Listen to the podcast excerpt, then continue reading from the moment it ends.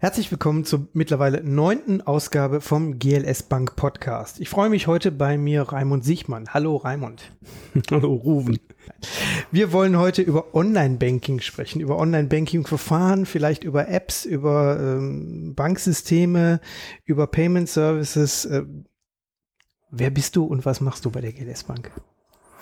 Ja, Rufen, ich bin, ähm, wie du weißt, im Zahlungsverkehr tätig, ähm, in der speziellen Ecke des digitalen Zahlungsverkehrs, also im Bereich Online-Banking, kann man sagen. Und ähm, wir machen halt äh, bei uns in, oder wir im kleinen Team in meiner Funktion, wir machen den Support für unsere Kundinnen und Kunden. Ähm, wir beraten unsere Kundinnen und Kunden und beraten auch unsere eigenen Kollegen und Kolleginnen, ähm, wenn Probleme auftreten. Also der, man kann sagen, Second-Level-Support. Also wenn spezielle Fragen auftreten ähm, zur Technik oder Probleme oder einfach ähm, irgendwas zu lösen ist. Da werden wir gefragt. Und ähm, das ähm, auch gleichzeitig in der strategischen Planung mit den Leuten bei uns aus, äh, aus dem Kollegenteam, aus dem Zahlungsverkehr, unsere Referenten und äh, unserem Chef, dem Mirko Schulte. Und ähm, wir versuchen halt ähm, ja auch zukunftsweisende Techniken und äh, Möglichkeiten umzusetzen für alle Menschen, die wir betreuen. Online-Banking, die meisten unserer Kunden machen es ja, ist ein weites Feld. Ähm,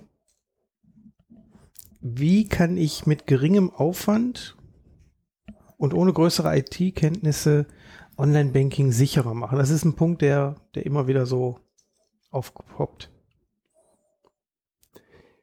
Also die Sicherheit des Online-Bankings ist ein Thema, was du in mehreren Facetten vielleicht betrachten musst. Da gibt es einmal natürlich auf der Seite der Bank das Angebot, was wir haben. Wir sind ja als Genossenschaftsbank sind wir ähm, am Rechenzentrum ähm, der Genossenschaftsbanken angegliedert und äh, nutzen deren Dienstleistungen. Und da haben wir ein breites Angebot. Also man kann ähm, aus verschiedenen Angeboten wählen, wie man zur Bank online kommen kann. Also ähm, beispielsweise per Chipkarte oder per Mobile-TAN kann sich darüber anmelden und ähm, kann halt ähm, sich bei der Bank identifizieren. Die Bank muss ja wissen, wer ist auf der Gegenseite, auf der anderen Seite im Internet unterwegs, wer sitzt da. Und ähm, ja, da gibt's also mehrere Angebote, die wir nutzen. Das ähm, üblich in der Technik, was es äh, am Markt heute gibt, in den Sicherheitseinstellungen. Also da haben wir ähm, ja die bestmöglichen Sachen, die wir ähm, weltweit teilweise bekommen können, also von der Sicherheit. Ne? Wenn ich jetzt an die HPCI-Chipkarte beispielsweise denke. Und ähm, wenn du als Kunde aber die andere Seite nimmst, ne, wo passiert wirklich was? Also wo ist beim Online-Banking vielleicht ein Risiko? Dann ist das genauso wie beim, ja, beim Bezahlen irgendwo äh, an der Kasse oder im Laden oder so, das sind halt Leute, ähm, auch die sind mit dir unterwegs im Internet oder es sind halt auch, auch Leute ähm, im Internet, das sind also böse Menschen, die ähm, einfach an dein Geld wollen oder an deine Daten wollen. Und ähm, die größten Risiken aktuell eigentlich, die wir ähm, erleben oder ähm, auch versuchte Angriffe, die wir sehen, die ähm, liegen darin, dass ähm, also Menschen einfach angesprochen werden. Also wie auf der Straße, ähm, wenn dich jemand anspricht und äh, sagt zum Beispiel, ja, hm, du hast ein Problem mit deiner Karte, gib mir mal eben die Karte und die PIN, ich prüfe das mal eben für dich. Ja, das wird jetzt auf der Straße, wirst du da nicht drauf einfallen. Aber wenn es jetzt im Foyer an der Bank passiert und jemand äh, steht da mit einem Namensschild und mit einem schönen Anzug und einer ordentlichen Krawatte und äh, sieht geschniegelt aus und spricht dich an, na, vielleicht fällst du drauf rein. Also du jetzt wahrscheinlich nicht, aber ich, oder hoffe ich nicht. Ich könnte mir aber vorstellen, dass äh, mit deiner ganz geschickten, ähm, einem geschickten Ansatz da vielleicht auch der ein oder andere ja, hm, schwach wird oder äh, einfach das gar nicht bemerkt.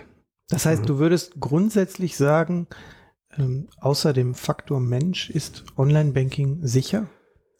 Ja, wir haben noch einen kleinen anderen Aspekt. Das äh, bedeutet nämlich dein Gerät, was du einsetzt, äh, was du fürs Online-Banking benutzt, dein Computer zum Beispiel ne, oder Smartphone Und ähm, jetzt muss man sich die Technik ein bisschen genauer angucken. Welche Risiken habe ich denn, wenn ich so ein Gerät benutze?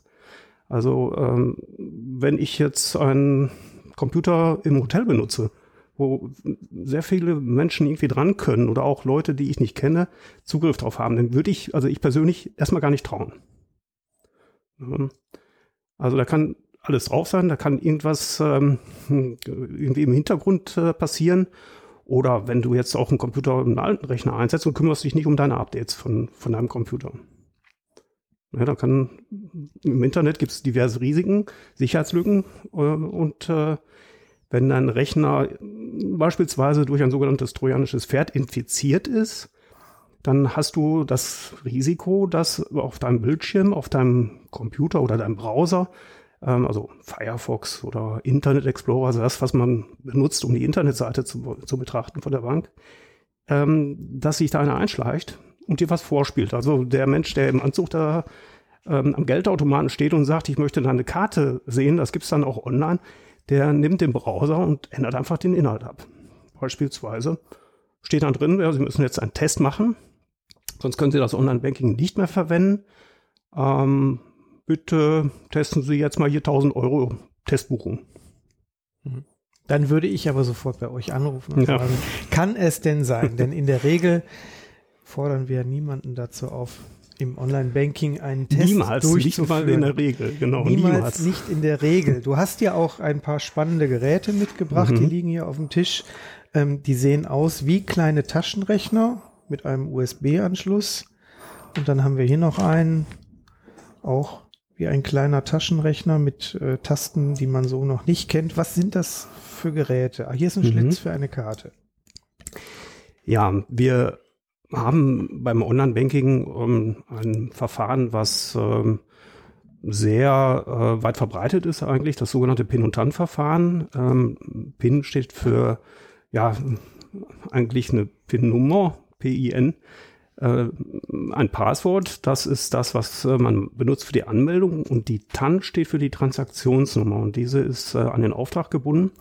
Und äh, die Frage ist einfach, wie erzeugt man eine TAN, die zu einem Auftrag passt? Also die muss genau zu diesem Auftrag passen. Damit gebe ich meine Buchung frei. Und äh, es gibt ähm, einige Wege, wie man diese Transaktionsnummern erzeugt. Eine klassische ähm, Methode ist halt die SMS-Methode, wo wir ähm, von der Bank den Auftrag, den wir gerade bekommen haben, über die Webseite an den Kunden schicken, an die Kundin schicken, zur Prüfung geben. Da steht in der SMS dann drin, du überweist gerade 1000 Euro an eine Empfänger-IBAN, kannst sie kontrollieren und dann steht dazu die passende TAN in, diesem, in dieser Nachricht. Und ähm, wenn du diese dann, dann eingibst in das Formular, dann geht die Buchung auf den Weg und wird halt verarbeitet und geht halt zum Empfänger. Das heißt, es ist auch ganz wichtig, dass du diese Transaktionsnummer nicht eingibst, wenn die IBAN sich zum Beispiel ändert, weil äh, ja ein Betrugsversuch passiert an einem Computer und die, äh, die Auftragsart manipuliert wird. Jetzt kann es natürlich sein, dass du ein uraltes Telefon hast, ein Smartphone, passt nicht auf dein Telefon auf und ähm, oder hast vielleicht eins gekauft, was äh, nicht so sicher ist äh, oder veraltet ist. Android-Telefone beispielsweise, zum Teil sind die nach einem Jahr schon äh, aus Erwartung raus und kriegen keine Updates mehr. Ähm, dann ist es natürlich, ähm, wenn du das auch unvorsichtig benutzt und äh, zum Beispiel jemanden in die Hand gibst und da Spiele drauf installieren lässt, die aus illegalen Quellen stammen beispielsweise, ist es möglich, dass die, ähm, die TAN-Nummer auch weitergeleitet wird an jemanden, der das nicht haben soll. Hm. Ja, und ähm, diese Technik ähm, steht und fällt halt äh, mit der Sicherung des, äh, mit der Sicherheit deines Telefons. Und ähm, es gibt halt Alternativgeräte, wie das, was ich ähm, jetzt hier mitgebracht habe, das sogenannte ähm, Smart an Fotogerät. Das ermöglicht das unabhängig vom Telefon zu machen. Also wo du mit deiner Online-Banking-Karte oder mit deiner Girocard ähm, eine Transaktionsnummer erzeugen kannst indem du das äh, mit dem Gerät verbindest und ähm, einen Code vom Bildschirm abfotografiert. Das geht äh, sehr schnell. Das kannst du auch machen mit ähm, deinem das Smartphone. Nicht, das ist aber nicht, ähm, was man früher hatte, wo man das Gerät auf den Bildschirm legen musste und dann wurde gab es diesen flackernden Balken, oder? Das ist die kann man sagen, die Weiterentwicklung. Also da bewegt sich dann nichts mehr, sondern es wird ein farbiger QR-Code angezeigt. Das äh, geht viel schneller. Die Technik hat sich also, ja, ich weiß gar nicht, wie alt äh, der Flackercode ist, wahrscheinlich 15 Jahre. Ähm, die Computertechnik ist preiswerter geworden, Kameras sind billiger geworden und ähm, man hat halt ähm, hier die Möglichkeit, in einem Gerät einen farbigen Code ähm, abzufotografieren. Das geht sehr schnell. Man muss nicht warten, bis was eingelesen wird und die Kontrolle ist auch in einem großen Bildschirm also viel einfacher. Das ist spannend. Es gibt also mehrere Möglichkeiten, tatsächlich sich einen TAN generieren zu lassen mhm. für diejenigen, die auch kein Smartphone haben unter Umständen. Jetzt haben wir mehrere Online-Banking-Angebote, also Zahlungsverkehrsprogramme oder, oder Internet-Banking-Programme etc. Ähm, nach welchen Kriterien wählen wir die aus? Also wir schauen bei unserem eigenen Angebot ähm, auf das Gleichgewicht auch äh, aus, aus der Leistung, die ein Programm zum Beispiel bieten kann. Ähm, wir erwarten also auch einen Support von dem Hersteller, dass wir ähm, auch sicher sein können, dass wir nicht eine Eintagsfliege unterstützen. Und äh, äh, wir möchten natürlich ähm, auch sicherstellen, dass unsere Kundinnen und Kunden ähm, einen Ansprechpartner bekommen und äh, dass wir ihn auch bekommen natürlich und dass wir eine Weiterentwicklung beispielsweise in unserer App äh, bekommen, in unserem GLSM-Bank, ähm, das äh, ähm, ja von einem Hersteller ja programmiert werden muss und auch gepflegt werden muss, damit die neuesten Sachen ähm, die technische Weiterentwicklung fortgeführt wird und äh, damit wir auch den äh, Support be bekommen für unsere Kundinnen und Kunden.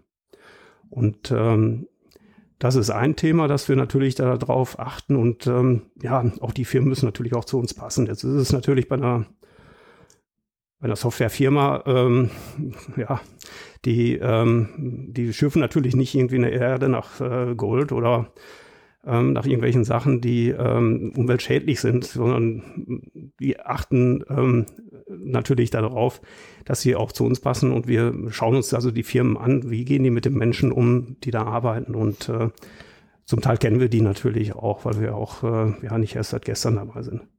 Das heißt, Online-Banking kann auch nachhaltig sein. Das auf jeden Fall, ja. weil, ja, überlegst ja, ne, du sparst natürlich äh, Wege. Mhm du sparst Postwege, ähm, dann ist es auch noch von der Zeit her ähm, einfacher. Tatsächlich ist Online-Banking auch ähm, ja, per se eigentlich sicherer, wenn ich ähm, genau weiß, worauf ich achten muss. Also äh, wenn ich Belege in der Gegend rumschicke und äh, Buchen ähm, ja, zum Beispiel äh, per Brief irgendwie veranlasse. Ne? Also das sollte ähm, ein an sich eine Überlegung immer sein, auch äh, ähm, wenn ich jetzt äh, an unsere Firmenkunden denke, ähm, einfach die Überlegung, wo habe ich die Kontrolle ähm, über Aufträge, die ich steuere, die ich in der, in der Buchhaltung beispielsweise betrachten muss. Und da ist Online-Banking natürlich eine, eine Möglichkeit, das sehr effektiv zu machen, aber auch kontrollierbar zu machen für die Geschäftsführung beispielsweise und ähm, auch von der Absicherheit her, äh, von der Absicherung her. Also weil ich ähm, bei schriftlichen Belegen oder bei Zetteln ähm, an sich das Risiko immer habe, dass Unterschriften auch gefälscht werden können, ohne dass man das bemerkt. Mhm. Das heißt, unterscheidet sich denn allein in der, in der Ausführung und in der Abwicklung jetzt ein, ein Privatkunden-Online-Banking noch von einem Geschäftskunden-Online-Banking oder sind das heute relativ identische Verfahren? An sich von den Verfahren sind die identisch. Also unsere App beispielsweise, ja sehr breit von von privaten Menschen natürlich genutzt wird, äh, mobilen Menschen, die das äh, unterwegs verwenden oder auf dem Tablet. Ähm, die ähm, nutzen die gleiche Schnittstelle ähm, wie ein Firmenkunde, eine, ein Geschäftskunde, der ähm, im Büro damit arbeitet und mit dieser Schnittstelle arbeitet. Wobei die Ansprüche natürlich unterschiedlich sind. Also wir gucken uns natürlich ähm, an, was äh, unsere Kundinnen und Kunden brauchen passen unsere Angebote entsprechend an. Wir haben also beispielsweise in der Software ähm, GLSE Bank ähm, die Basisvariante, die ähm, eben auch ähm, für kleinere Vereine oder auch äh, für ja, den Einzelkaufmann eine ganz gute Lösung darstellen, die aber ähm, im, in der Vernetzung ähm, einen Einzelplatz nur unterstützt in der, in der Standardlizenz. Und äh, davon gibt es aber auch eine Profi-Variante, die eben mehrere Arbeitsplätze im Netzwerk in einer größeren Firma ähm, direkt anbinden kann. Und ähm, ja, so schauen wir uns also die Angebote an und auch die Leistung, die wir bieten können. Ähm, passen die permanent auch an die Anforderungen an. Sollte ich gehackt werden, entsteht mir ein Schaden. Wie wird das abgewickelt, aufgelöst? Wenn du gehackt wirst. Wenn ich gehackt werde. Oder die Bank wird Nein, also, gehackt. Gehen wir mal davon aus, die, die Bank wird gehackt. Also Mhm, das also- Rechenzentrum und äh, Ja, grundsätzlich ist es in Deutschland ja so, dass äh, die Banken zahlen halt, ähm, wenn der Kunde nicht grob fahrlässig war. Also der Geschädigte, wenn du äh, dich an die Regeln hältst und achtest darauf, also ich meine, ähm, es wird keine Bank bezahlen, wenn du wirklich dem Mann äh, am Geldautomaten die 1000 Euro in, oder deine Karte in die Hand gibst und die PIN. Das gilt als grob fahrlässig, dass man da nicht darauf achtet. Ne? Und dann ähm, musst du nicht damit, oder kannst du nicht damit rechnen, dass du eine Erstattung bekommst. Aber ähm, wenn du also aufpasst und hältst dich ähm, an, an die Regeln, informierst dich auch, was ist aktuell Stand der Technik, ähm, ne, lässt sich beispielsweise nicht anrufen von jemandem und äh, überreden, dass du die TAN-Nummer am Telefon durchgibst, was eigentlich selbstverständlich ist, aber tatsächlich auch passieren kann. Ähm, ja, dann ist die Bank in der Verantwortung auch. Ne? Und äh, dann wird auch der Schaden ersetzt. Das gilt äh, für uns genauso. Ähm, gelten natürlich die- Gesetze genauso wie für jede andere Bank auch. du sagtest gerade Stand der Technik, nicht grob fahrlässig handeln. Mhm. Wenn jetzt jemand sagt, ich möchte mich grundsätzlich über Online-Banking-Verfahren, über Sicherheitsmaßnahmen informieren, tut er das wo? Telefonisch beispielsweise oder natürlich auf unserer Webseite. Also da findet man sehr umfangreiche Informationen. Ich bin auch ähm, ein Freund davon, einfach Sachen auszuprobieren. Also ähm, wir haben auf unserer ähm, Webseite gls-laden.de haben wir unser Softwareangebot beispielsweise, wenn ich ein bisschen mehr machen möchte und nicht nur den Browser verwenden möchte. Da kann ich also schauen, passt dieses Angebot auf meine Bedürfnisse? Möchte ich das so nutzen? Und ähm, ansonsten auf gls.de oben einfach die Suchbegriffe eingeben und äh, ja, sonst, wenn ich nicht weiterkomme, melde ich mich. Dann haben wir auch was falsch gemacht, also oder ihr in der Marketing, wenn da nicht alles steht, was unsere Kundinnen und Kunden dann wissen möchten. Okay. Jetzt geistert gerade ein großes Schreckgespenst durch die Medien PSD2. Was genau ist PSD2? Was verbirgt sich dahinter und muss ich jetzt als Kunde mir wirklich Sorgen machen oder vielleicht gerade nicht? Genau das eigentlich, ja. PSD2 steht für die Payment Service Direktive, die äh, in der zweiten Stufe jetzt umgesetzt werden muss bis nächstes Jahr 2019. Ähm, und da sind diverse Veränderungen in der Technik nicht zu erwarten, sie sind gefordert sogar. Also ähm, wir haben ähm, so Gesetze, Gesetzesänderungen, Vorschriften, die sich ähm, in Europa auf breiter Ebene ändern müssen die ähm, mehr für den Verbraucherschutz oder für den Schutz an sich der Nutzerinnen und Nutzer ähm, tun. Und zwar einfach, indem sie auch äh, die aktuellen äh, Techniken sich angucken und sagen, beispielsweise, dass du nicht mit einfach einem Passwort und ähm, einer TAN aus dem TAN-Bogen irgendwie noch einen Auftrag freigeben kannst. Also das, was also ein Virus oder ein trojanisches Pferd halt eben aushebeln kann, ohne dass du das merkst, ohne dass du eine Kontrollmöglichkeit hast, ähm, kannst du halt diese ähm, Sachen als Bank nicht mehr anbieten. Du musst halt ähm, von der technischen Seite also neue Lösung anbieten, beispielsweise eine Auftragsbindung. Das ist ähm, absolut notwendig.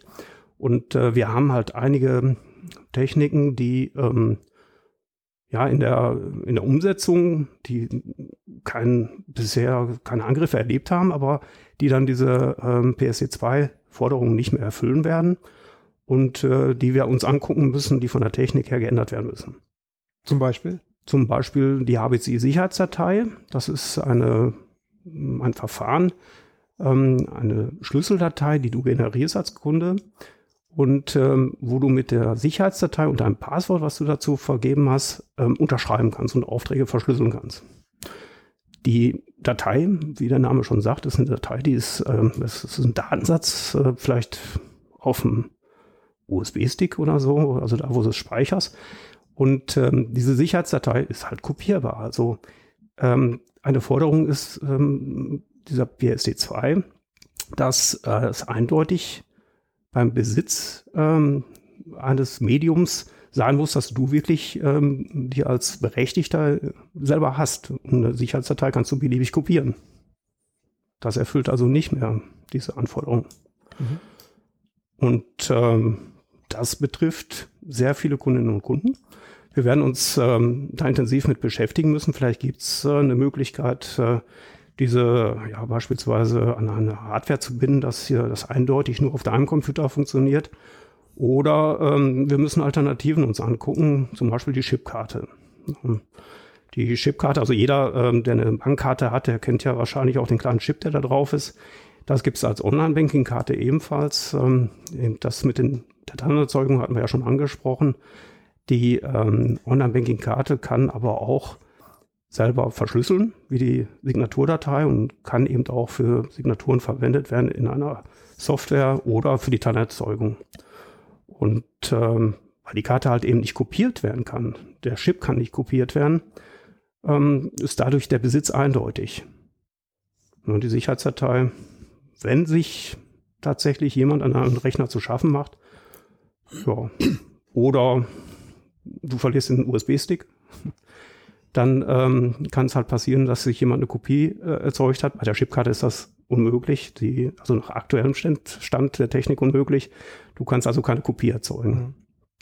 Das heißt, die genauen Vorteile für den Kunden bei einer Einführung von PSD2 sind Verbesserung der Sicherheit auf der einen Seite. Und es gibt auch noch andere Erweiterungen, die gefordert werden von den Banken.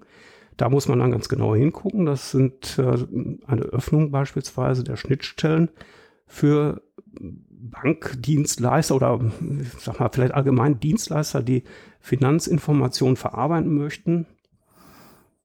Ich glaube, dass wir aktuell noch gar nicht wissen, was da alles möglich sein wird. Ähm, man kann sich jetzt auch schon einige ähm, denken, beispielsweise, dass du dir eine Über, einen Überblick über deine Zahlungs ähm, ja, Verträge machen lassen möchtest äh, durch einen Dienstleister, durch äh, vielleicht eine Software oder jemand, der das für dich machen kann. Ähm, da muss man natürlich immer genau hinschauen, ob dieser, ob man diesem Zahlungsdienstleister trauen kann, wenn man dem die Zugangsdaten zu einem Konto gibt. Und äh, die Banken sind aber verpflichtet, diese Schnittstellen zur Verfügung zu stellen. Also die müssen sich öffnen und ähm, achten auch drauf auf der anderen Seite, dass natürlich seriöse Zahlungsdienstleister, also man kann das nicht einfach so programmieren, sondern man muss sich dann zum Beispiel anmelden. Die müssen halt geprüft werden. Mhm.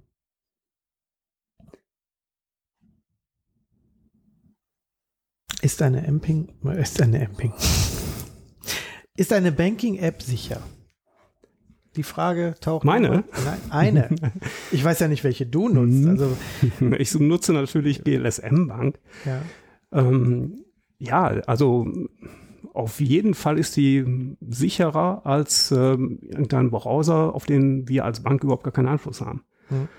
Also nehmen wir beispielsweise ein Firefox oder ein Internet Explorer oder Safari. Ähm, wir haben jetzt, wenn eine Kundin, ein Kunde Online-Banking macht, haben wir natürlich überhaupt gar, kein, gar keine Möglichkeit, Einfluss zu nehmen auf ähm, den Browser, der ähm, dort auf dem Rechner oder auf dem Smartphone läuft. Also wir können da nicht sagen, das Ding ähm, ist jetzt zu alt, ähm, du kommst hier nicht rein. Mhm. Äh, wir lassen ähm, solche Sachen, werden zwar geprüft, aber das ist nicht sicher abbildbar. Also man kann ähm, nicht alle, alle Sachen kontrollieren, die auf dem System wollen wir auch nicht. Also wir wollen natürlich überhaupt nicht, dass, äh, dass wir da Kontrollen äh, ausüben. Und ähm, bei unserer eigenen App, da haben wir natürlich den Daumen drauf, wenn man so schön ja, das sagen will.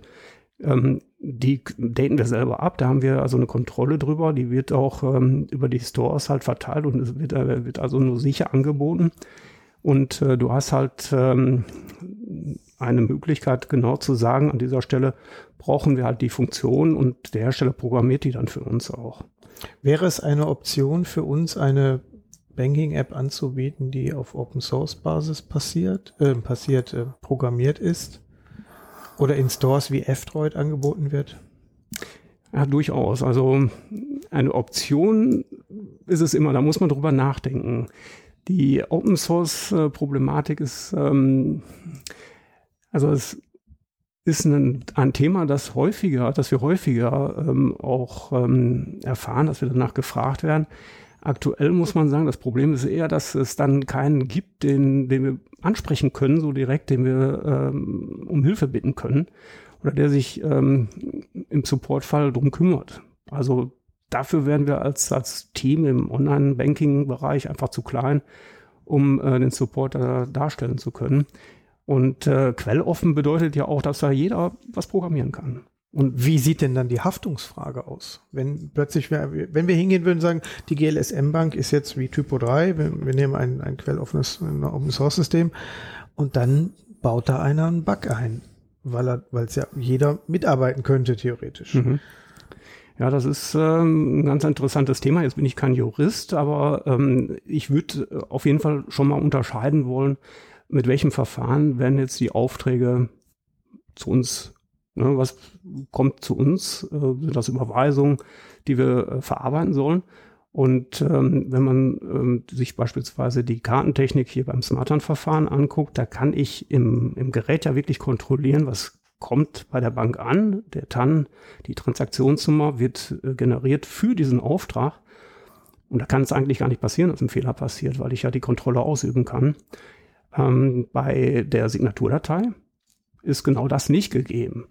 Also wenn ich äh, ein Programm habe, was diese Signaturdatei benutzt, da unterschreibe ich ja mit Passwort und kann nicht kontrollieren, das sieht die Technik jedenfalls aktuell nicht vor, welcher Auftrag bei der Bank angekommen ist und ähm, ich habe keine Chance als Kunde, ähm, das wirklich zu erkennen. Das ist auch einer der Gründe wahrscheinlich, warum dieses Verfahren so in erwarteter Form äh, nicht mehr bestehen bleiben kann. Mhm. Das ist dann auch bei quelloffenen Sachen so. Welche Banking-Verfahren benutzt Raimund Siechmann? Oh. also, ich würde sagen, wenn ich das so roundabout so ja, 75, 80 Prozent würde ich tatsächlich HBCI äh, nutzen oder FinTS heißt es eigentlich. Mhm. Ähm, Was heißt FinTS? FinTS, Financial Transaction Services. Äh, hoffe ich, dass ich mir das richtig gemerkt habe. HBC war Homebanking Computer Interface. Das äh, sind ja schöne deutsche Namen für deutsche Verfahren, die also in Deutschland entwickelt worden sind. Ähm, ja, wir haben, ähm, also das, man muss das vielleicht einfach sagen, ist einfach eine normale Schnittstelle, die benutzt wird, die ähm, zu Zeiten entwickelt wurde, als in Deutschland auch BTX äh, war. Ne? Also als die Post der Telekom zwischendurch T-Online ähm, noch ein Monopol hatte auf diese Bankenschnittstelle und ähm, da gab es halt eine Entwicklung dazu und äh, parallel zum Internet, wie macht man Online-Banking ähm, ja, über das normale Internet, ohne dass es gefährlich wird.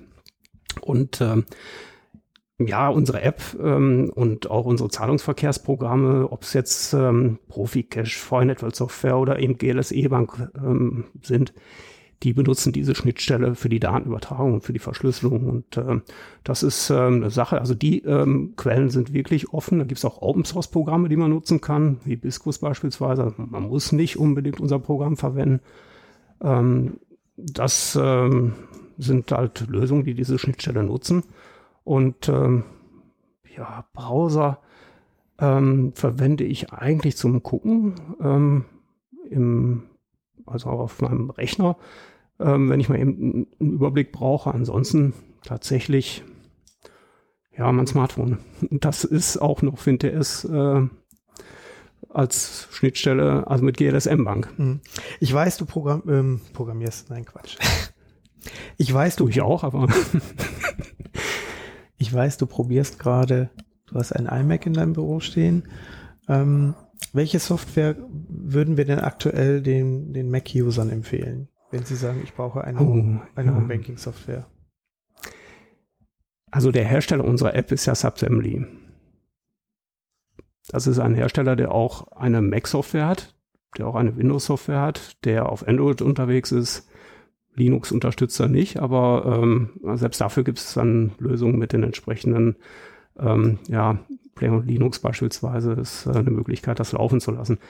Ähm, da tue ich mir ein bisschen schwer. Also es gibt Programme wie ähm, Hibiscus beispielsweise, die sind Open Source kostenfrei, brauchen eine Java, eine Java-Umgebung, die kannst du auf Mac laufen lassen. Ja, die können ähm, sinnvollerweise aktuell ähm, Pin- und Handverfahren. Signaturdatei, Sicherheitsdatei würde ich nicht mehr empfehlen, äh, da das Verfahren jetzt nicht klar ist, aber das Programm kannst du einfach benutzen und äh, verwendest das mit dem Pin- und TAN-Zugang. Ähm, es gibt kommerzielle Programme wie Money Money, Bank 10, MacGiro beispielsweise und äh, die kannst du ähm, testen. Subsembly, ähm, das Banking 4X, also 4 ist die Ziffer 4, Banking 4X, ähm, ist programmiert für, ähm, ja, für macOS. Und ähm, das Programm kannst du einfach auch mal probieren und kostenlos testen. Und so habe ich natürlich auch ähm, ja, das Programm auch ausprobieren auf äh, dem Mac, den ich auf dem Schreibtisch stehen habe. Okay. Ja, ich nutze ja selber auch einen, deshalb mhm. bin ich natürlich immer interessiert, was man da so nehmen kann. Ähm, wir halten ja die Daten der Kunden im Online-Banking nur 90 Tage vor. Mhm. Wann geht's länger? Ach, wenn du eine App benutzt beispielsweise, dann hast du eine Datenbank dahinter oder mit einer Zahlungsverkehrssoftware und dann interessieren die 90 Tage eigentlich schon nicht mehr. Ne? Das ist, äh, also ich kann es auch nur empfehlen, weil ähm, wenn ich jetzt überlege, dass ich meine Steuererklärung noch abgeben muss, da äh, sind auch längere Zeiträume, da nützt mir auch ein Jahr nichts. Also ähm, da kann ich nur empfehlen, wer das wirklich auch längerfristig benötigt, der ähm, sollte sich mal eine logische Lösung, also eine Zahlungsverkehrssoftware angucken, die mit Datenbanken arbeitet. Und die speichert einfach die Sachen ab und ich kann sie auch in zehn Jahren noch auswerten und ähm, kann meine Daten verwalten, so wie ich das brauche. Und ich kann auch sogar mehrere Banken in unserer Software verwalten, wenn es denn sein muss, mhm. wenn wir nicht äh, alleine da sind. Nun ähm, interessierst du dich ja nicht nur beruflich für diese Themen, sondern du hast auch noch eine kleine Webseite, die ja. wie heißt? Ach, äh, mehrere eigentlich. Was? Mehrere? Nein, die vrerkennung.de. Vorerkennung.de ist äh, meine Blogseite, ähm, ja, ohne Bindestrich geschrieben. Wo du rund um die Themen Online-Banking, Online-Banking-Sicherheit mhm. etc. schreibst. Wie, wie bist du dazu gekommen? Hm, ja, ach, die Domäne hm, war einfach frei. Deswegen habe ich gedacht, das ist einfach äh, auch eine Sache, ähm, die man hm, ja nicht freilassen sollte, sondern das sollte jemand machen oder halten, der äh, eben keine schlechten Absichten ähm, eben da, dort hat. Und ähm, da ich die Adresse-Nummer hatte, ähm, und ähm, mein anderes großes Projekt ist ja das äh, Homebanking-Hilfe-Forum, also homebanking-hilfe.de. Ähm, dadurch hatten wir halt ein bisschen Platz auf dem Server und äh, dann konnte ich die Domäne da einfach mit unterbringen.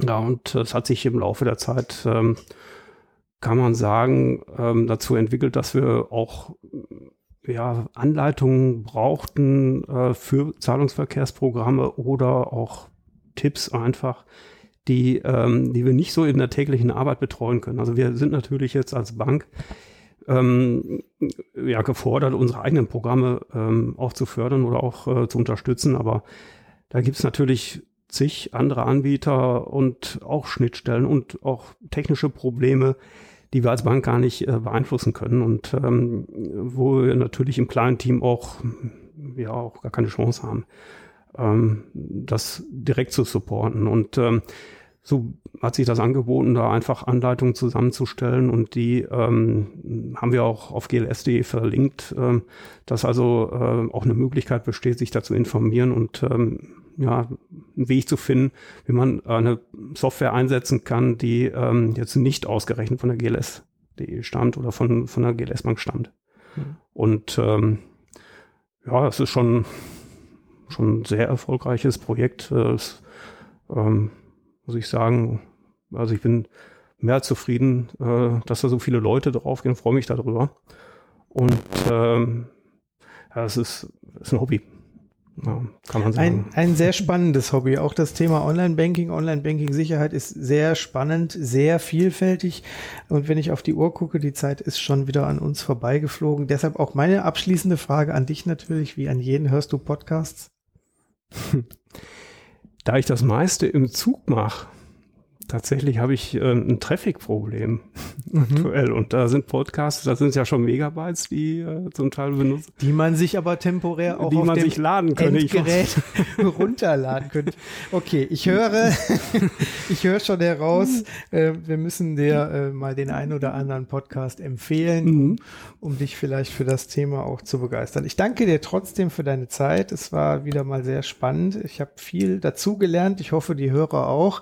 Wer Fragen hat, der schreibt uns natürlich gerne an blog.gls.de. Die Links auch zu deinen Banking-Hilfe-Portalen werden wir im äh, GLS-Blog im Podcast auch verlinken. Ich danke für deine Zeit. Ruhmund, danke, dass ich hier sein durfte. Alles klar. Bis zum nächsten Mal. Bis zum nächsten Mal. Ciao. Tschüss.